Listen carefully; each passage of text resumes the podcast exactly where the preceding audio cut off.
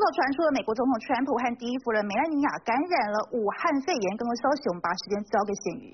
好，所以此我们就来看到观众朋友，这可能哦是今天最震撼的国际头条新闻了。在我身后这位美国总统川普，他在 Twitter 上就在稍早的时候公布了他自己以及第一夫人梅兰妮亚双双确诊了武汉肺炎。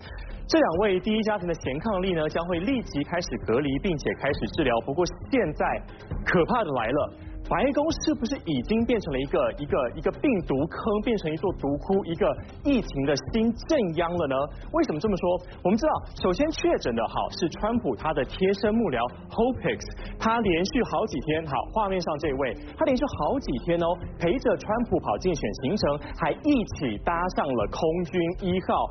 不过不止空军一号，因为呢，在这位幕僚 Hicks 他确诊的前两天，他还被拍到哦，他没有戴口罩的，就跟 Miller 搭上了同一辆车，那这个 Miller 他是何方神圣呢？Stephen Miller 他是白宫的资深顾问，他跟确诊的 Hicks 两人没有戴口罩搭同一辆车，而 Stephen 他的老婆 Katie Miller 就是副总统 Mike Pence 的贴身新闻秘书。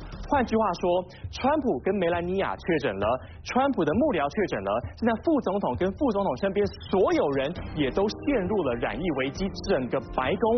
恐怕已经是满满的 COVID-19。我们就立刻来看过去几天川普他的接触史，以及接下来的美国总统选战该怎么办。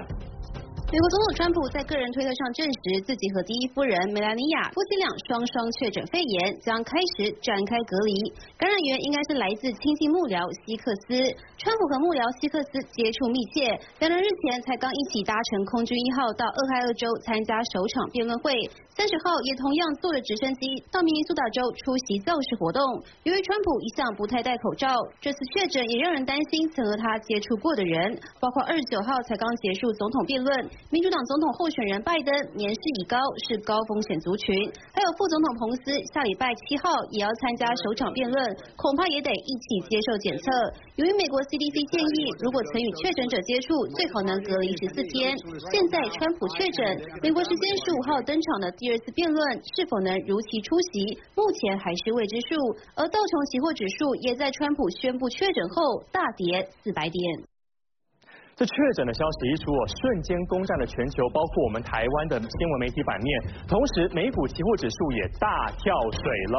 我们看到道琼期指大跌超过四百点，纳斯达克以及标普五百呢也双双应声下跌。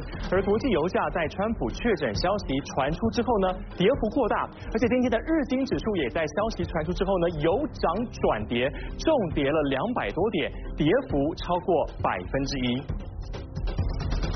好，那在川普呢，他确诊了武汉肺炎之后，白宫也立刻就启动了这个隔离的程序。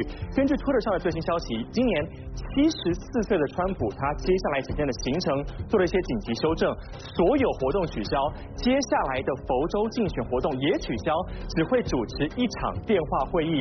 这场 c o n c o 的主题是什么呢？如何为老身体脆弱的老年人提供武汉肺炎相关支援？没开玩笑，主题真的是。这个不过由于川普他是一个高龄的一个危险的感染族群，副总统 Mike Pence 他的年纪也不小了。如果如果很不幸的两个人真的都感染了，而且也都。病情恶化到失去行动能力、无法继续领导国家的地步的话，怎么办呢？照理来说，依照美国的宪法，总统如果出状况了，当然副总统接任；如果副总统也呃出状况了，那下一位掌舵的就是众议院的议长。不过现在问题来了。